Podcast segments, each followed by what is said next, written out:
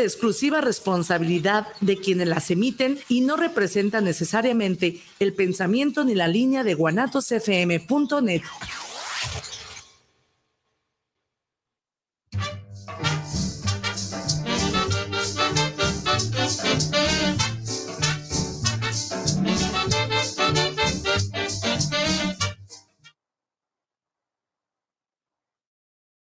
martes y dice mi abuela que en martes ni te cases ni te embarques. ¿Y qué tal? ¿Cómo está?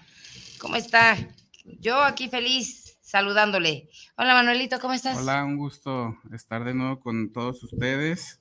Hoy ya primero de, noviembre, ya con un nuevo, con un nuevo, ya dicen que el horario de Dios, así le dijeron en la entrevista a Andrés Manuel, ya que regresa y ya sin, sin retorno. Pues, pues, ahora tenemos un gran invitado, un buen amigo, Emiliano Magallanes. Gracias por estar. Hola, ¿qué tal? Muy buenas tardes, Emiliano. Bienvenido. Esta es tu casa, este es el unicornio salvavidas. Muchas gracias. Muy buenas tardes, Manuel, Pati. Un honor estar aquí en el unicornio. Saludar a todos nuestros amigos y amigas que nos hacen el favor de escucharnos. Bienvenido. Y bueno, este, Manuel. Pues ya, este, una de la tarde, ya muchas personas se preparan para la comida, van a, comprar sus alimentos y mientras que preparan sus alimentos o, algunos que ya estén este, probando el alimento de ya de la tarde, pues que nos sintonicen. O muchos y nos, inviten. Ya, y ahí viene Rosy con el, el café. El agüita y el cafecito. Yo sí quiero café. Yo ya sabe, yo soy cafetera. Yo soy cafetera, es más, ya parezco. Gracias, gracias, Rosy. Oye. Y, algunos, nos van a ver en la tarde, otros en la noche, pero bueno, a la hora que nos vean, un, saludote para todos. Un saludote y un abrazo. Ah, hay un tema bien importante que también eh, hace unos días estuvo aquí un compañerito tuyo para ver sobre, hablamos sobre justicia alternativa y creo que por ahí tengo entendido, Emiliano, que vas a participar. Hay un, hay un área donde, donde se ve específicamente este tema de justicia alternativa en Jalisco y tú tienes interés en participar para estar al frente en esa área. Ya me están destapando. Bueno, yo por ahí escuché, vea, entre pasillos. Entre pasillos. Les explico rápidamente. En Jalisco tenemos al Instituto de Justicia Alternativa del Estado de Jalisco. Instituto de Justicia Alternativa, eso suena... Es un organismo del Poder Judicial que goza de autonomía técnica y administrativa.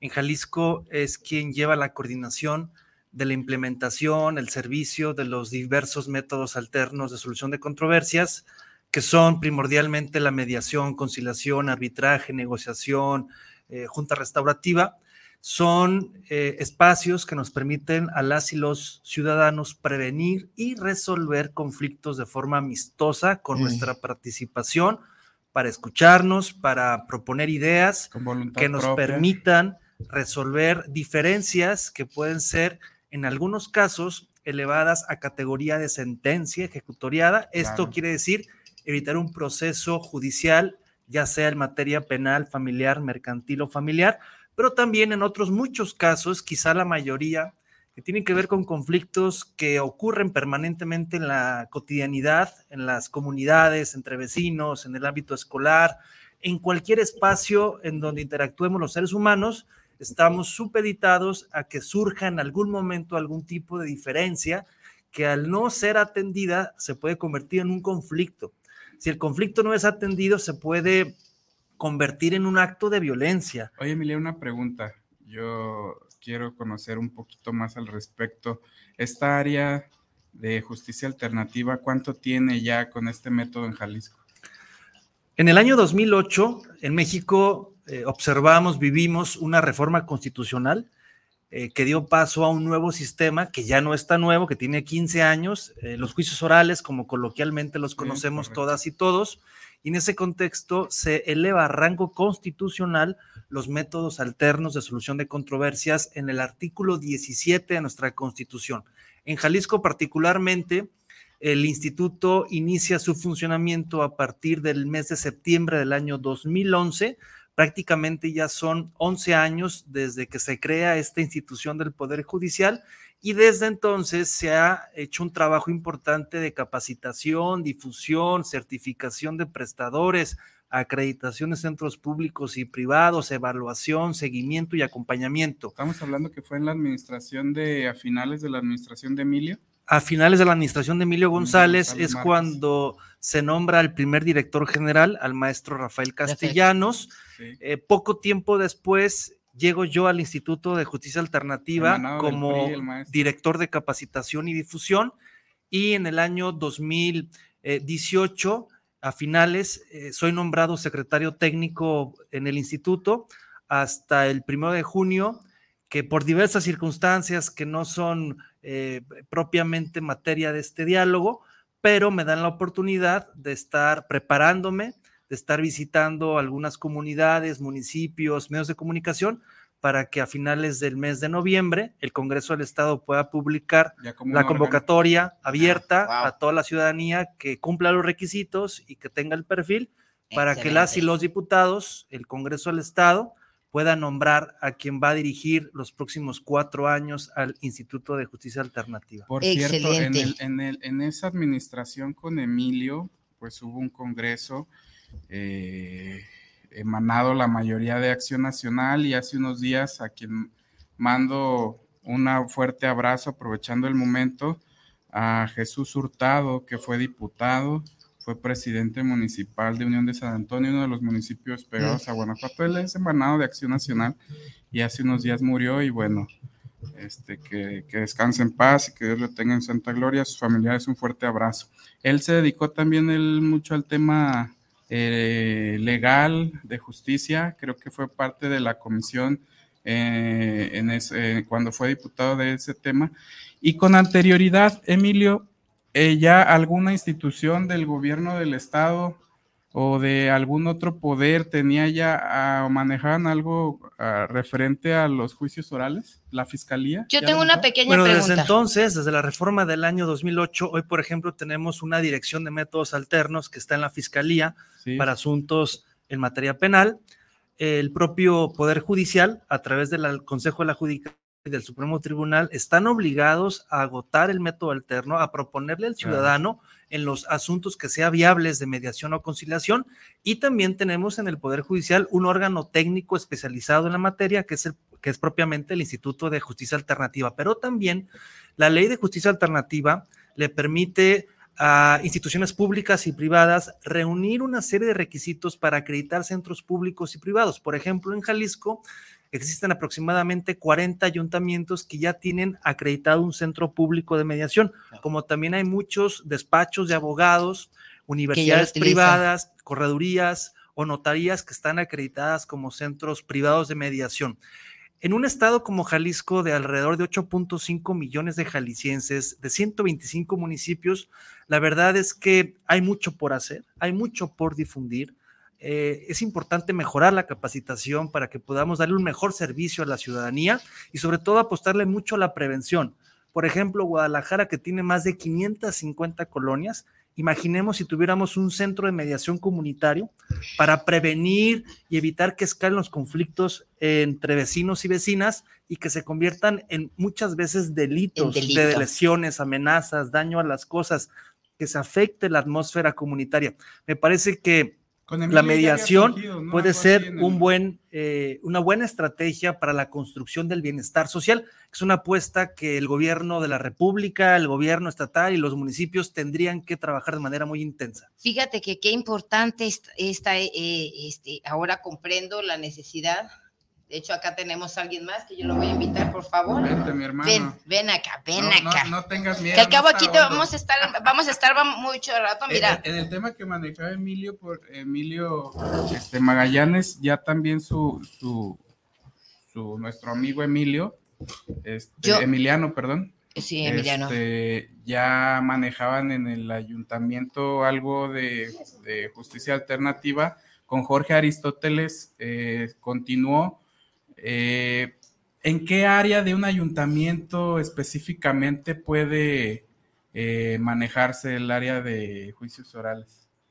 Bueno, propiamente lo que es la mediación puede ser desde la Dirección de Participación o Atención Ciudadana, desde la sindicatura o secretaría general, desde las áreas, por ejemplo, de la comisaría de seguridad eh, municipal, dependiendo el municipio, dependiendo su tamaño, sus eh, capacidades, pudiera implementarse el método alterno para que de forma estratégica pueda prevenir, y resolver conflictos de diferente naturaleza. Y sin tanta burocracia. Yo sin tanto formalismo, burocracia, justicia inmediata, temprana, oportuna, con la participación de los ciudadanos. Vale. Yo tengo, primero en principio de cuentas, mira, um, saludos a Pedro. Pedro, ¿ya está aquí? Aquí está, mira. Pedro, ¿cómo estás? Que tiene, tiene pena.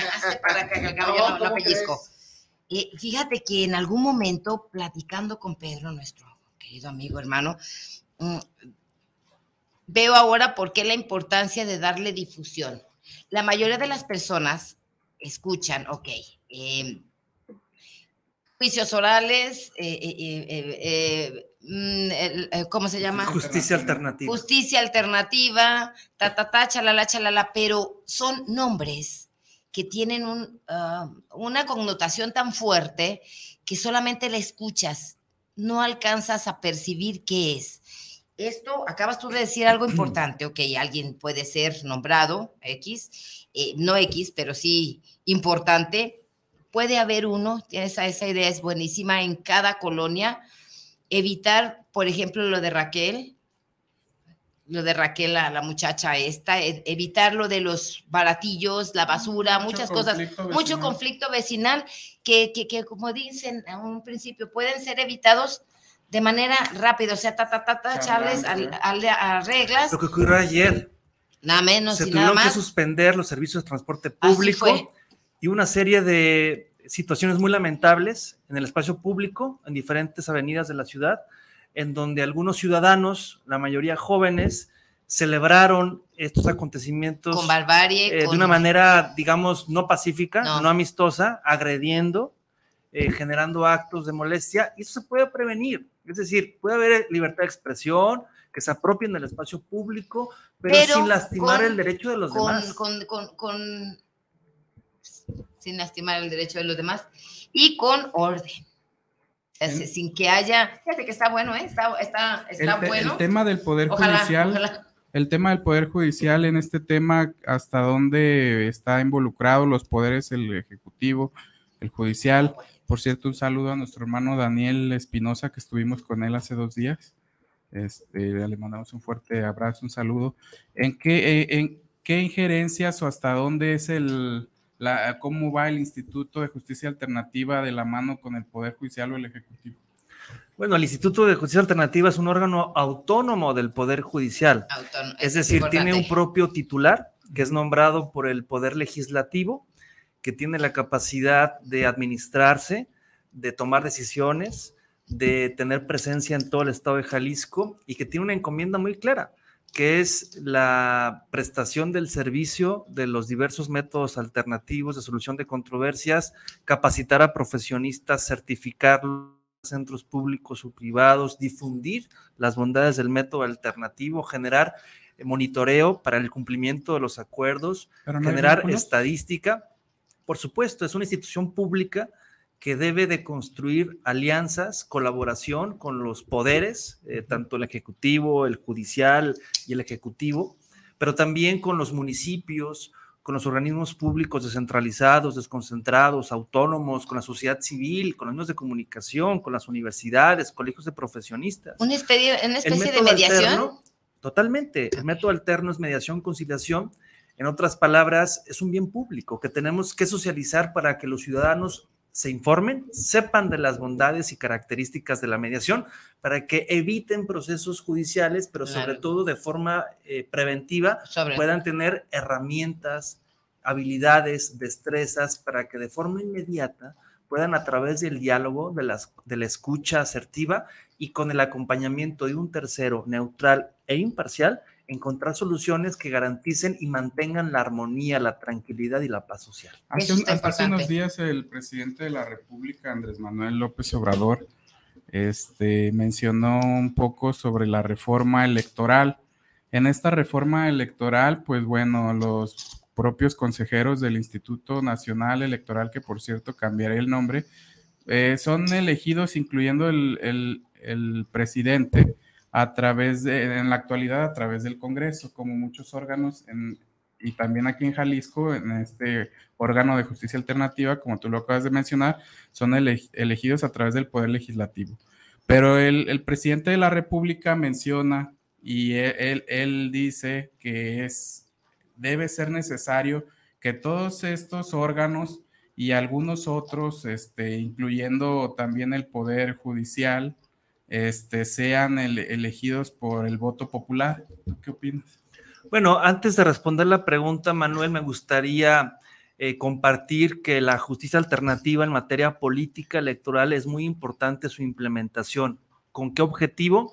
Que los partidos políticos puedan fomentar eh, la cultura de la paz con sus militantes, con sus afiliados, para que los procesos internos de renovación de las dirigencias o eventualmente de precandidaturas sean dentro de un contexto de respeto, de legalidad, de armonía y sobre todo en los procesos constitucionales. Es increíble que el día de la elección haya dos o más candidatos que se declaren ganadores. Eso no es cultura política, eso no es cultura de legalidad, no es cultura de la transparencia y mucho menos cultura de paz. Esto es parte de un proceso que no se va a propiciar de un día para otro. Es progresivo, es paulatino, pero tenemos que iniciar en algún momento.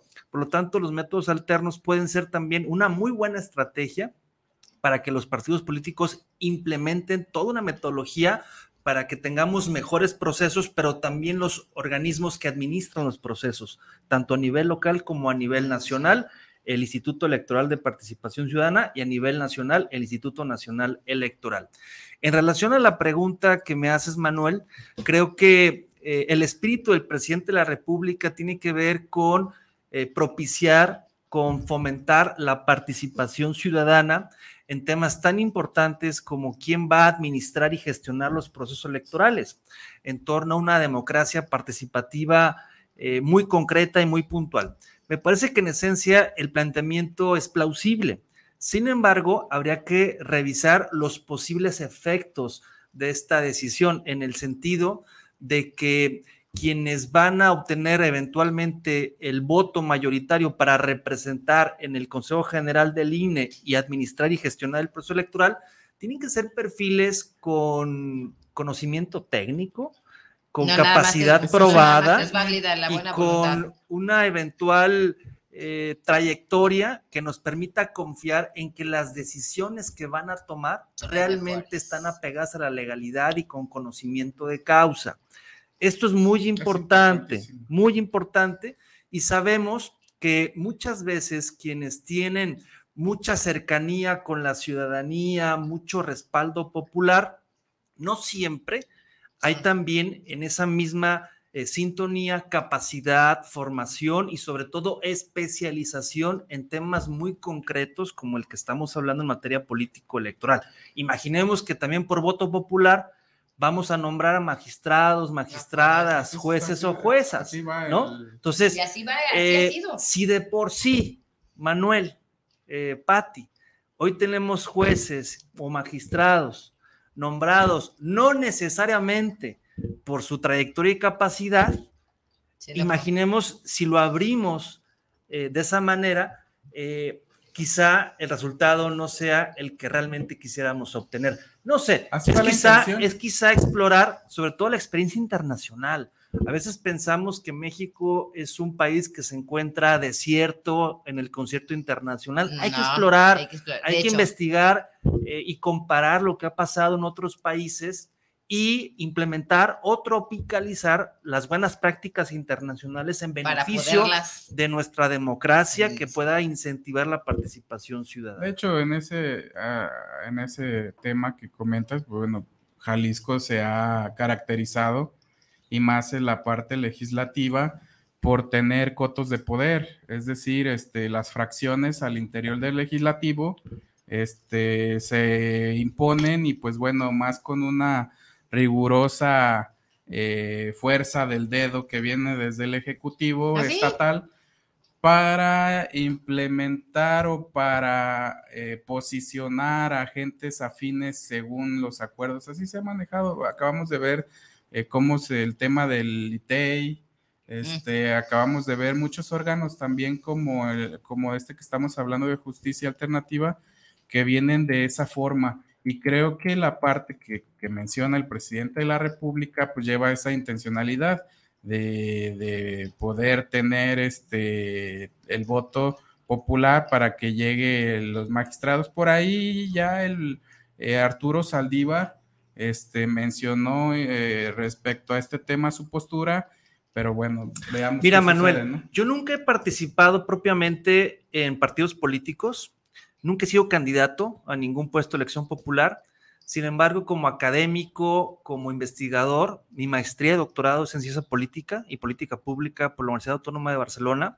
Y en, en casa, eh, pues siempre he tenido mucho la presencia de, del tema político por mi padre, que fue dos veces dirigente de un partido Saludos, político en, en, Jalisco, Abrazos. fue diputado federal, en fin, tuvo una trayectoria importante en la política local y nacional. Y más allá de eso, pues conocemos mucha gente, amigos, conocidos de un partido y de otro. Y lo que les puedo decir son dos cosas. Quien gana una elección, quien eventualmente va a ganar una elección, es por dos características.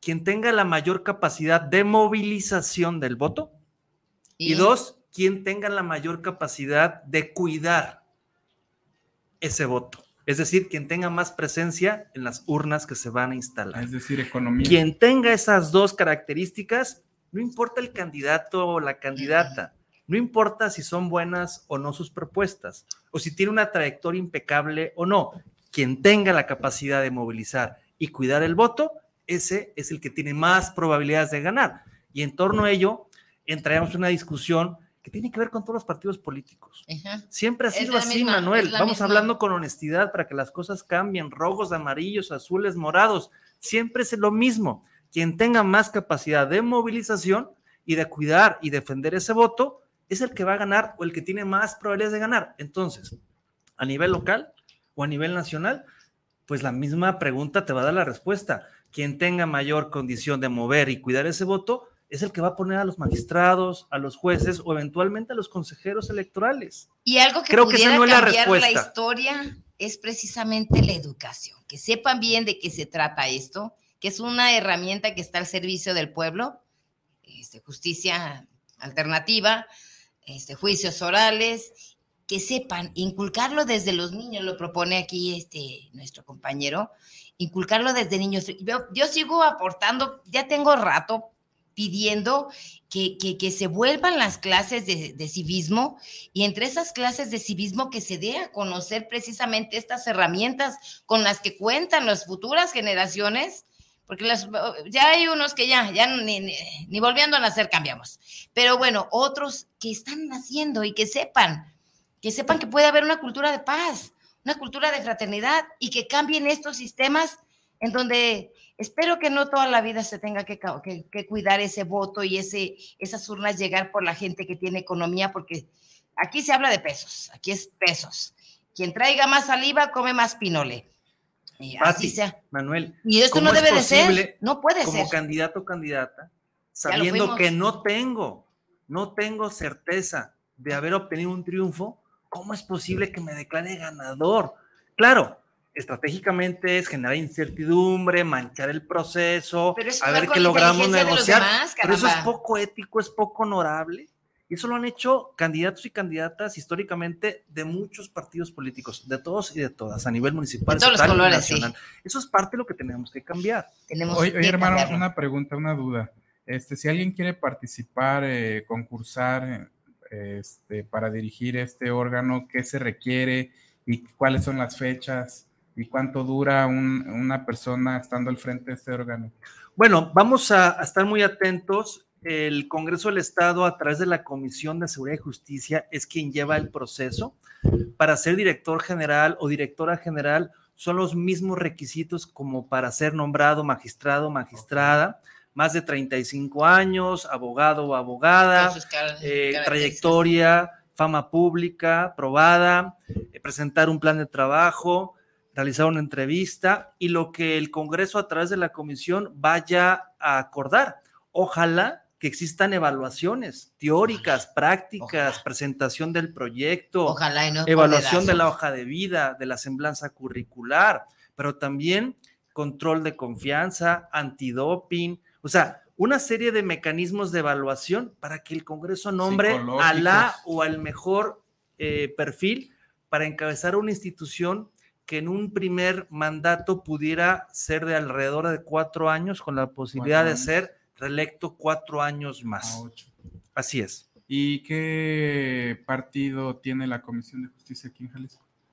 Actualmente el, diputado presidente de la Comisión de Seguridad y Justicia es el diputado Tomás Vázquez Vigil del grupo parlamentario de Morena. Ah, muy bien. ¿Y cuándo son los, se abren estas convocatorias? Mira, eh, Manuel Patti, eh, el nombramiento del actual titular eh, fenece el 15 de diciembre del 22.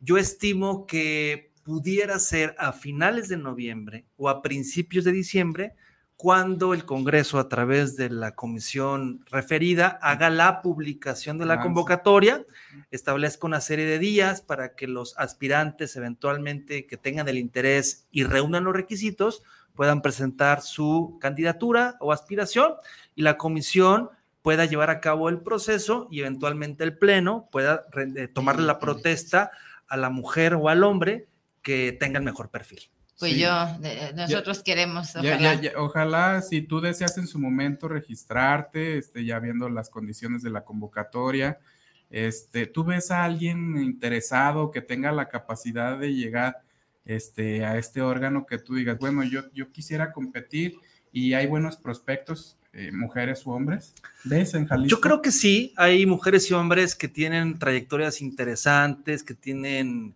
eh, formación, experiencia en la materia, tanto en el ámbito público como en el ámbito privado. Mucha gente que tiene muchos años trabajando el tema me parece que el Congreso no tendrá problema por los perfiles. Creo que habrá hombres y mujeres que puedan ser muy interesantes su, participación y, creo que pudiera ser un ejercicio que eh, dé como resultado el que el instituto se vea fortalecido, enriquecido para los próximos cuatro años. ¿No ves ahí alguna intromisión del Ejecutivo? Bueno, el Ejecutivo al Estado es eh, un actor importante sin embargo, es una facultad exclusiva del Congreso del Estado. Eh, evidentemente, el Congreso está representado por partidos políticos. El Movimiento Ciudadano es quien tiene la fuerza mayoritaria. Eh, luego está Morena, con ocho legisladores. Y luego está el PAN, el PRI, con cinco diputados cada uno. También está el partido eh, hagamos con dos diputados, eh, Futuro con un diputado y el Partido Verde con una diputada, son los 38 diputados y diputadas. Para ser titular del instituto se requieren 26 votos, es decir, se tiene que construir un consenso. Ningún grupo parlamentario por sí mismo puede imponer la decisión de quién va a encabezar el instituto, tiene que construirse un acuerdo. Y creo que es ahí donde eventualmente pudiéramos tener alguna oportunidad si cumplimos los requisitos, si el perfil que están buscando en el Congreso eh, se acerca al que nos podemos presentar, eh, ser una propuesta de mucho consenso, eh, poniendo en la mesa una trayectoria de casi 10 años en el Instituto de Justicia Alternativa como director de capacitación y difusión en la época de la implementación, como secretario técnico del instituto, como presidente de la Comisión de Justicia Alternativa de la Universidad de Guadalajara, con certificación eh, docente ante gobernación, como experto docente en materia de métodos alternativos, especialista en la materia, como integrante del Sistema Nacional de Investigadores, gracias a los trabajos que hemos realizado en torno a la cultura de paz, a los métodos alternativos. Conozco los 125 municipios, prácticamente a todas las universidades públicas, privadas, he tenido la oportunidad de visitarlos, colegios de profesionistas, eh, cámaras. Creo que es un tema que más allá de que considero tengo la, la trayectoria, el conocimiento para hacer un buen trabajo, me gusta mucho. Y creo que es un tema que es muy importante para los próximos años, para Jalisco y nuestro país.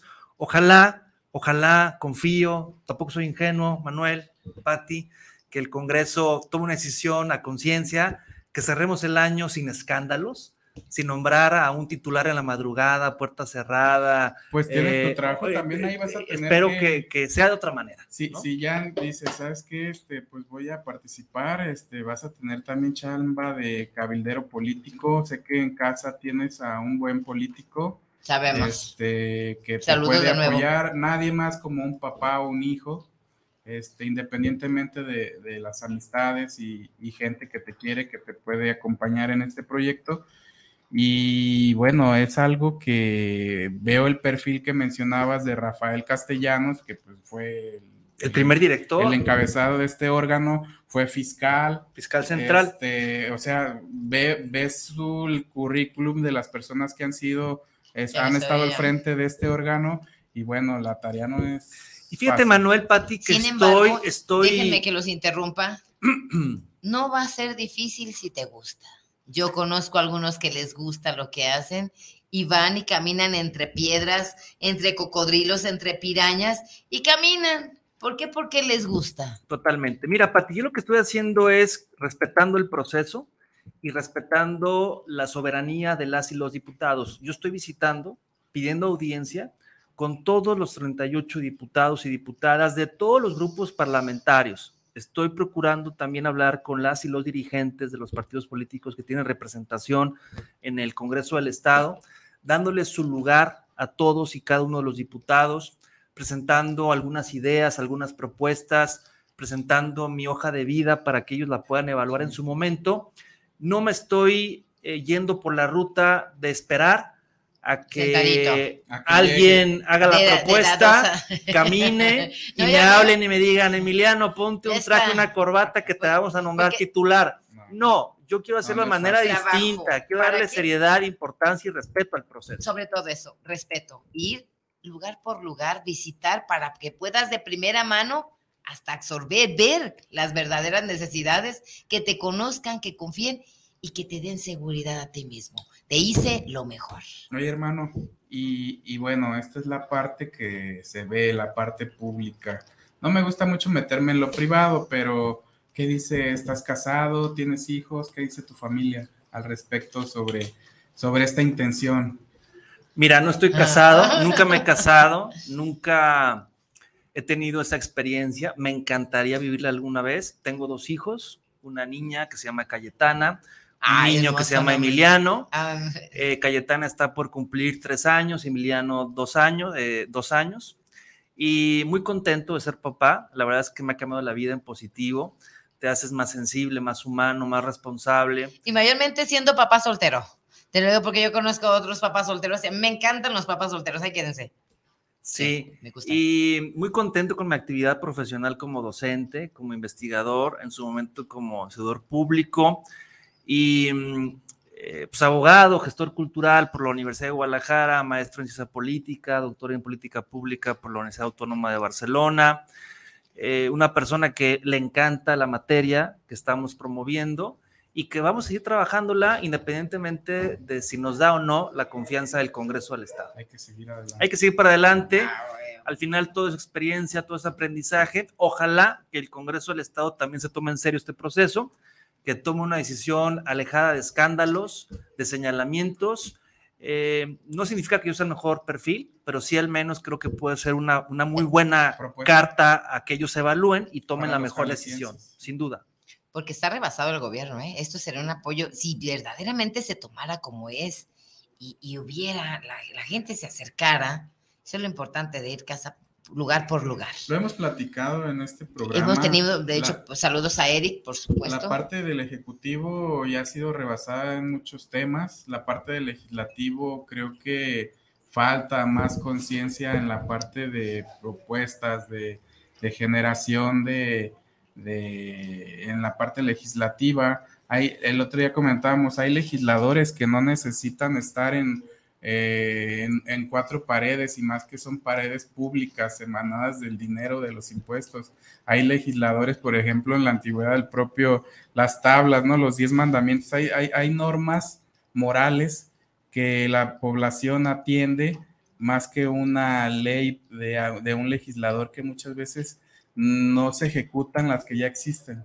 Entonces, en este caso. Ahorita que hablas de los 10 mandamientos, habría que actualizarlos para tener perspectiva e igualdad sustantiva, ¿no? Ya tenemos nuevos Por ejemplo, cuando ¿eh? se establece no desharás a la mujer de tu prójimo, ¿no? Hay que darle esa perspectiva de género. Bueno, pues hay ¿no? que, de hecho, tampoco ella debe desear al hombre de su, de su prójima. Es correcto. Pero más bien tendríamos que también actualizar los nuevos líderes porque no vemos.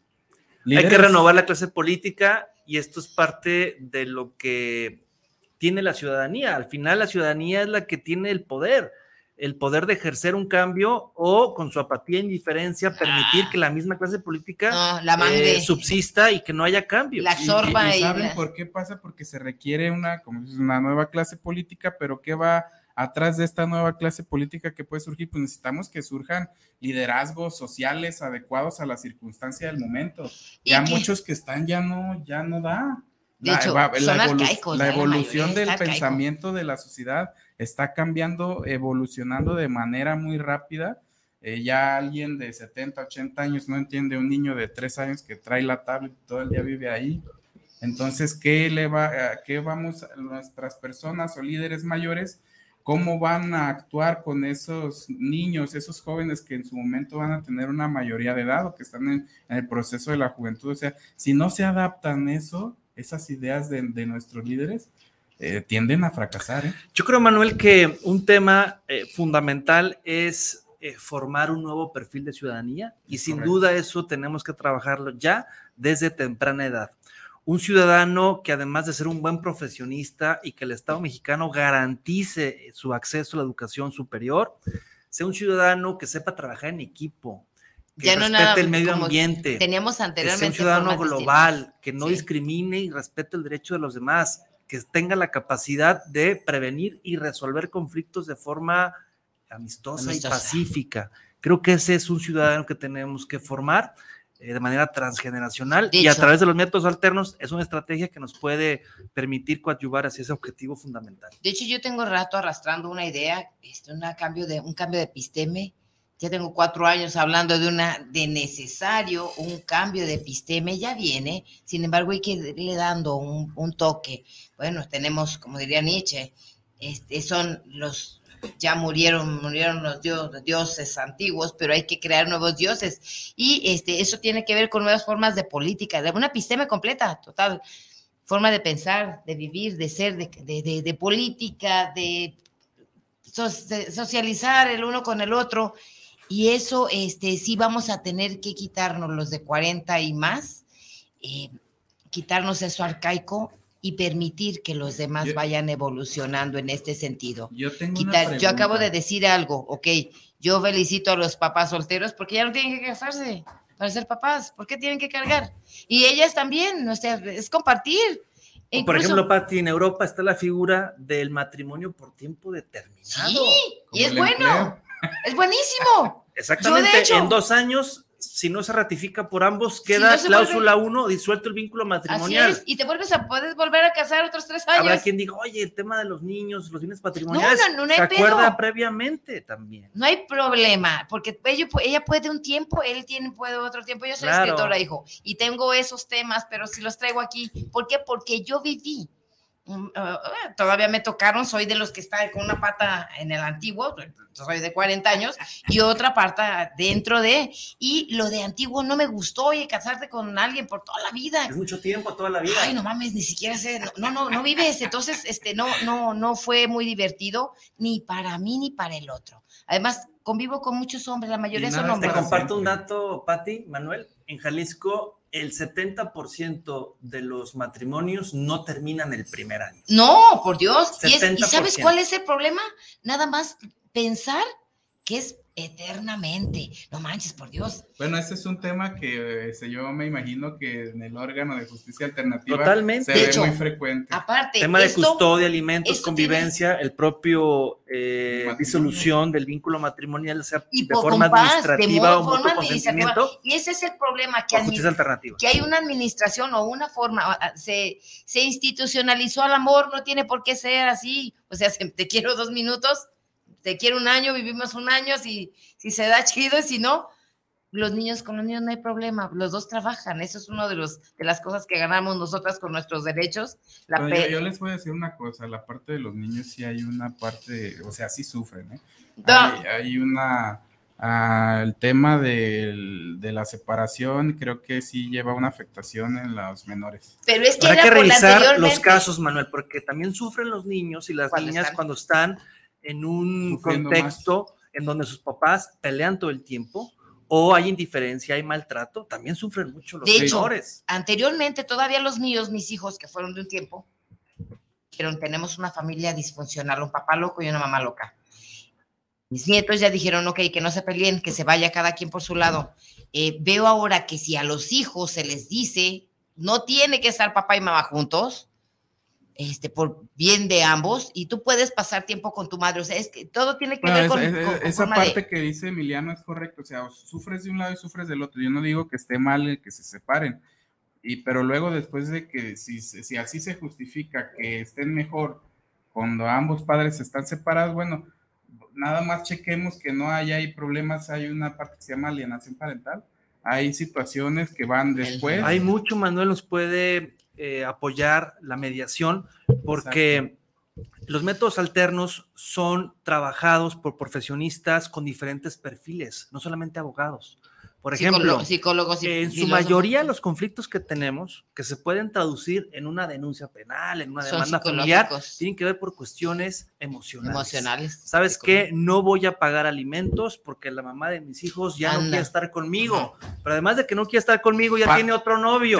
Y yo no quiero, y de hecho, ni siquiera, y lo peor del caso es que el otro no quiere, o sea, está dando lata Totalmente. porque el otro no quiere que ella tenga o novio. No voy a permitirle a mis hijos que convivan con su papá porque su papá tiene ya, ya una, una, novia. Vieja y no voy a permitir que esa novia ni siquiera toque a mis hijos. No, pues, Entonces, no es un tema eh, necesariamente o únicamente legal, de derechos y obligaciones, es un es tema emocional. emocional. Pues y para ello están los psicólogos los mediadores, eh, conciliadores, que sí. nos van a permitir transitar de esa conflictividad emocional a una objetividad racional para sí. encontrar salidas viables en beneficio de las y los menores. ¿Y sabes Exacto. por qué pienso yo que es este, que tiene que ser con, que es psicológico, es es de hecho emocional y es de episteme, porque en antiguo, bueno, había poliandria.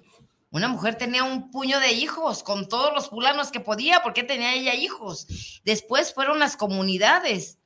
O sea, los hijos eran todos en conjunto. No tenía por qué casarse uno con el otro.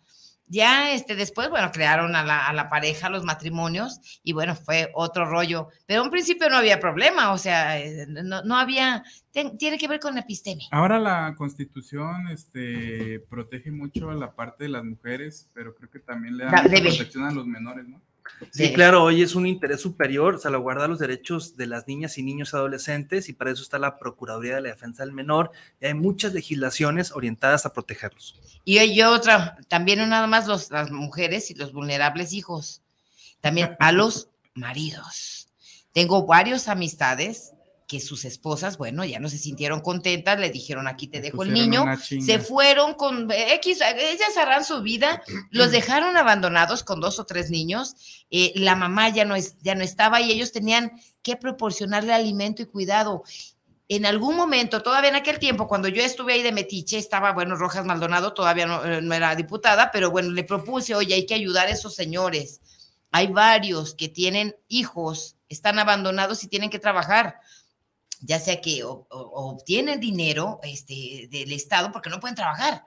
Eh, eh, están quebrados, cabrón, o sea, están deprimidos, es abandonados. Por supuesto que, la, no había que los apoyos para mujeres jefas de familia. Pero no aquí, había aquí apoyo, apoyo para jefes para de, hombres y yo lo de familia. propuse, lo propuse mucho tiempo porque tanto es padre uno como padre el otro. Y los dos sufren de la misma manera. De hecho, ellos a lo mejor un poquito más. No los puedes parar. Yo, yo, yo Una depresión situación. espantosa. Él, eh, yo, yo me separé y bueno, él, eh, peleé ahí la custodia y toda esa situación y me decía el juez, bueno, si tú quieres, pues vas a tener que cuidar al menor. O sea, va, no trabajes, lo tienes que cuidar. Ah, bueno, pues no trabajes. Y, ¿Sí? y apliqué nuevas formas para subsistir. Sí, claro. a trabajar desde casa, en fin, pero sí tiene que haber eh, algo de eso ¿eh? y una facilidad para que ellos puedan también, eh, que puedan llevarla a alguna lugar donde lo cuiden, guardería, en fin, o, o, tener un, un, dinero, algo para que pues, se pueda apoyar, que se pueda apoyar y que él esté cerca de sus hijos, porque tanto derecho tiene ella como también tiene derecho él. Y mientras, entre más él conviva con los hijos, se vuelve más humano, se vuelve más lo que acabas de decir, más sensible. Hay un vínculo y es mi hijo verdaderamente, porque todavía tenemos un episteme en donde ella es la madre de los hijos, él puede ir y venir y picar todas las flores que quiera eh, y, no se siente tan responsable de la familia, pero ya teniendo él al hijo eh, en su cuidado, eh, se vuelve más íntegro y más ciudadano, más, más sensible y hasta mejor persona. Una, una pregunta y saliéndonos un poquito de este tema, ya queda poco tiempo, quedan 13 minutos. Este, yo quiero preguntar, ¿Qué le gusta a Emiliano? ¿Qué le gusta comer? ¿Cuáles son sus, eh, en qué se divierte? ¿O te metes al estudio? ¿Qué onda ya en tu tema personal? Sí, Manuel. Me gusta mucho la paella. Yo creo que es mi platillo favorito, la paella. Me gusta mucho la lectura, sobre todo lectura de novela histórica, ah, biografía. Me gusta mucho la novela política. Eh, me gusta mucho el arte visitar museos, eh, galerías. Me gusta mucho viajar también y siempre visitar eh, su oferta gastronómica, sus museos, sus galerías, sus bibliotecas, sus centros culturales. Mi mamá fue muchos años directora del Museo de las Artes de la Universidad de Guadalajara, eh, casi 15 años, y desde que me acuerdo siempre me llevaba y gracias a ella pude apreciar y desarrollar esta, esta afinidad y gusto por el arte y la cultura. Entonces, es lo que más me gusta. Nunca he sido de fiestas, de antros, bares, discotecas. La verdad es que soy más tranquilo, más introvertido. Al contrario, me alejo un poco de ese tipo de lugares y más ahora que son tan peligrosos, tan, tan expuestos a muchas cuestiones que, que, ocurren. Me gusta mucho el café, por cierto, diario uno o dos cafés es algo obligado. Eh, particularmente es lo que, lo que me gusta y me gusta mucho trabajar. La verdad es que trato de tener una vida equilibrada, no todo en la vida es trabajar, pero mi actividad laboral ni siquiera la veo como un trabajo. O sea, lo hago por gusto, este, como dicen por ahí, hasta pago porque me alquilen, ¿no? Sí. Y eso es, eso es algo bien. Esa parte es muy importante para alguien que va a dirigir algún órgano, alguna institución, algún, o sea, tú lo comentaste hace rato, o sea, eh, vamos a pedirle estudios de esto, del otro, hasta psiquiátricos. Lo que quiera el Congreso. Porque es importante conocer quién nos está dirigiendo. Sí, la salud emocional, la salud psicológica, la salud este física, que... estemos libres de adicciones. Es muy importante lo que acabas de mencionar, Manuel, que las autoridades legislativas, ejecutivas, judiciales gocen de salud emocional. Eh, física, también no te psicológica. A llevar un té de pila los de la, los de la universidad, ya es que le iban a al gobernador. Pues. Tener control de emociones, de, ira, la frustración. Sí, porque estás trabajando con Gestionar tus sentimientos, ¿para qué? Porque eres una autoridad. Claro. Como la mamá. Y vas a resolver conflictos donde hay mucho Y la autoridad debe de aprender a desarrollar la capacidad de escuchar, de tolerar el señalamiento. Muchas veces tan legítimo y genuino del ciudadano que se ve muy vulnerado y que muchas veces lo hace de una forma muy coloquial y a veces muy subida de tono, pero la autoridad tiene que aprender a escuchar y a tolerar al ciudadano. Oye, hermano, ¿cómo es un pues así muy brevemente, ¿cómo es el organigrama de la justicia alternativa en Jalisco? Hay un director general, es el titular del instituto nombrado por el Congreso del Estado, cuatro años. Hay un secretario técnico nombrado a propuesta del director general por el gobernador del Estado.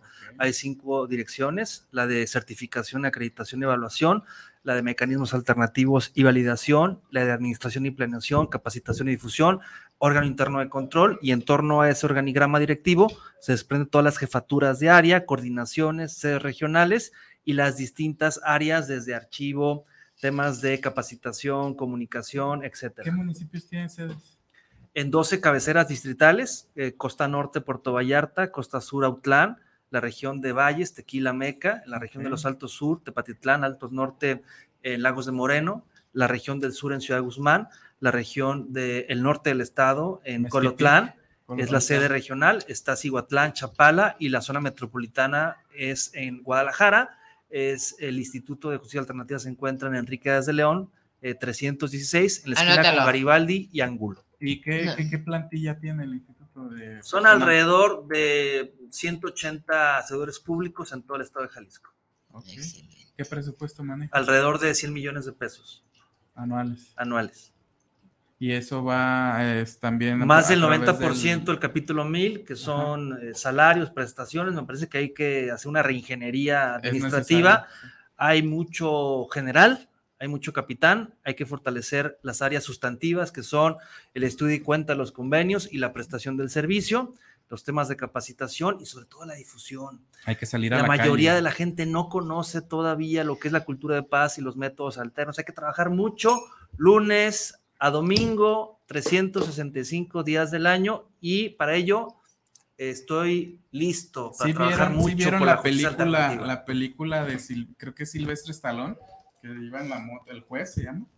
¿No la has visto? Yo me quedé en Rocky y este, yo también. Este, este, y en Rambo. Este personaje es juez del futuro y va en su moto y llega y ve que hay un conflicto, para la moto, ahí mismo hace la justicia ahí oral. ¿Tú qué onda? A ver, ¿tú qué tienes que decir? A ver, ¿tú qué no? No, pues ahí mismo sentencia, cabrón, y el grillete. Eso lo llamamos como mediación itinerante en ah. situ en la comunidad. Fíjate que, que si queremos una, un mejor planeta, es yo buena ya... esa película, ojalá la puedas ver. Pues como de, de hecho, es precisamente una de las propuestas que hace y a mí me gustó esa.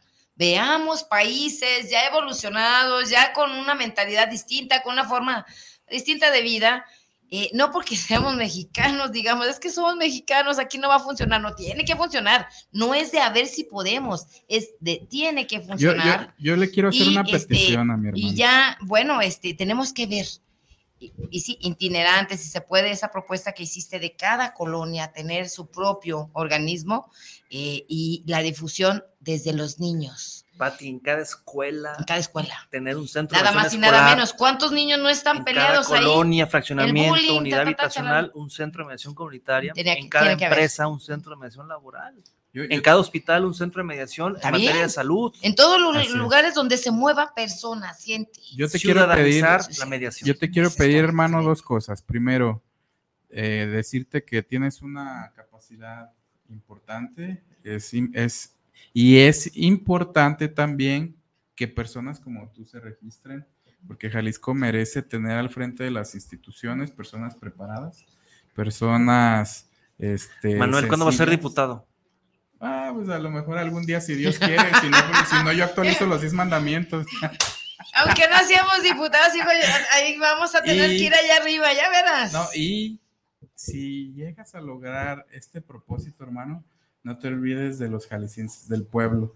Yo he recorrido eh, el estado, he estado en muchas comunidades alejadas y no llegan estos servicios de esto, esta, esta justicia. Eh, sí es muy importante penetrar en la sociedad con todo lo que tú digas, escuelas o chats o, como tú ya verás el plan que se requiera. Pero necesitamos que esto llegue ya tú vas a tener que arrear ahí al de la fiscal, no sé, no sé, proponer desde donde, desde tu trinchera, pero es bien importante. Y directamente a las comunidades, Manuel. O sea, visitar los 125 municipios, las delegaciones, las rancherías, las comunidades, las escuelas. Si no, como dicen, que el pueblo te lo demande. Fácil no será. Yo, yo casi aseguro que, yo digo que Quedan, quedan cinco ¿Por qué? Por ese espíritu. ¿Y tú cuándo vas a ser diputada? Ya pronto, de hecho Díganme ya, cuándo, porque esa será la legislatura correcta. precisamente ya jugamos, ¿eh? ya le echamos ahí, por ahí anduvimos, eh, y hubo dedazos y quítese para allá, y luego ya, ya estaba debajo empapelada por ahí.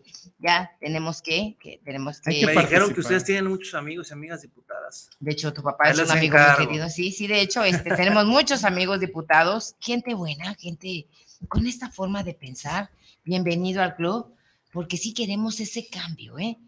Eh, queremos, necesitamos y vamos a tener que hacerlo en conjunto. Lo necesitamos. Jalisco, México, tiene que cambiar de episteme, tiene que cambiar su forma de ser, de ver, de vivir, porque hay otra cosa importante, hablando de geopolítica. México es la cabeza de todo lo que es América Latina. Y lo que haga México tiene una importancia y una repercusión tremendamente en América Latina y por ende en conjunto. Eh, y si se da aquí eso, de ese cambio de episteme, pues bueno, los demás lo van a querer adoptar. Vamos a hacer un cambio global. Regresó Lula, ¿no? A ¿Regresó? Correcto, estuvo aquí antes de participar y está otra vez de nuevo. Oye, pues quedan cuatro, quedan cuatro minutos. A ver, Manuel, tu comentario, hermano. Bueno, agradecerte mucho, Manuel, a ti, Pati, compartir mi teléfono, si me permiten. Adelante. Es el triple tres ciento sesenta y seis cincuenta y ocho seis cuatro. También tenemos redes sociales en distintas plataformas como Twitter, como Instagram, como TikTok, como ah, Facebook. Estamos como Emiliano Magallanes, ahí nos pueden encontrar. Ahí podemos encontrar parte de tu forma de pensar en tus redes. Totalmente, estamos difundiendo, estamos generando eh, contenido informativo, orientamos a la gente, recibimos preguntas, atendemos invitaciones a través de las redes sociales y con mucho gusto a través de estos espacios de comunicación podemos propiciar acercamientos y construir, hacer equipo. Hagamos equipo. De hecho, pues bueno, yo, yo pienso que, que, será, es, tenemos que cambiar, Milano. Y yo te doy mi voto aunque no sea diputada. ¿Por qué chingados no? A huevo, ¿cómo no? Sí. Vamos, vamos a Muchas gracias, Pati. Gracias, Manuel. Por cierto, saludos a tu padre. Abrazos. De su parte. Sí. Abrazos a tu padre, es amigo de familia. Abrazos, no balazos. Abrazos, no balazos. De hecho, se vale, ¿eh? ¿Por qué tiene que ser balazos? No, estoy de acuerdo, tiene una, profundidad, la, la, frase es una perspectiva filosófica. Si le das la violencia no se va a resolver con más violencia. No, es abrazos, piénsale, carajo. piénsale, cabrón, no, no des balazos. Es parte de lo que tú manejas. Totalmente, es para construir un México en paz, definitivamente. O sea, no tienes que sacar la pistola, piénsale como tiznados. Es cabeza, no, no. no más que la mayoría. le das un beso y un abrazo. Se vale. De hecho, ha habido quien se salva con un beso. O sea, se espanta y corre, cabrón. A tu adversario, mano franca, un abrazo, reconocimiento. No traigo dinero. Comprender por qué su actitud, por qué sus señalamientos. Aunque no lo es cultura de y te lo digo porque lo he vivido. Yo estoy al frente de muchas personas, algunas muy agresivas, algunas, yo soy femenino, chiquita, chaparrita, sin embargo, puedo más con una gota de miel que con dos o tres barriles de hielo. Y no estoy en contra de esa filosofía del presidente, porque sí, yo la aplico todos los días. Una persona que me trata mal, yo le doy un beso y un abrazo. Si de plano, entonces lo saco del local, le digo, váyase a otro lado, porque aquí no me va a hacer enojar, a mí no. Y pues bueno, pero sí se puede más, puede más una gota de miel que un barril de hielo. Así es. pues gracias. Gracias a los compañeros, nos vemos en la Ciudad de México, este, vamos a estar allá con, con la doctora Claudia Chenbaum, este, tengo muchos mensajes, este, informarles eso, que el próximo sábado estaremos por allá y ya estaremos transmitiendo y bueno, pues que tengan buen provecho a todos y gracias por acompañarnos. ¿Con qué cierras, Emiliano? Tenemos medio minuto y yo ya cierro al final. Bueno, agradecer mucho el espacio, un gusto saludarles. Eh, a partir de hoy tengan en mí un amigo, un aliado para sus causas, para promover la paz en nuestro estado, en México, y sobre todo eh, que la ciudadanía se dé la oportunidad de hacer las cosas de forma distinta. La confrontación, el señalamiento, el rencor, la venganza no va a resolver muchos conflictos que hoy tenemos y que nos agobian. La apuesta es, la propuesta es escucharnos eh, de forma respetuosa, asertiva y juntos construir una cultura de paz en Jalisco. Cultura de paz, la merecemos todos. Pues gracias, gracias, Hasta pronto. Esto fue El Unicornio. ¡Vámonos! Adiós, Inge. Bye. Hijo, abrazos, no balazos.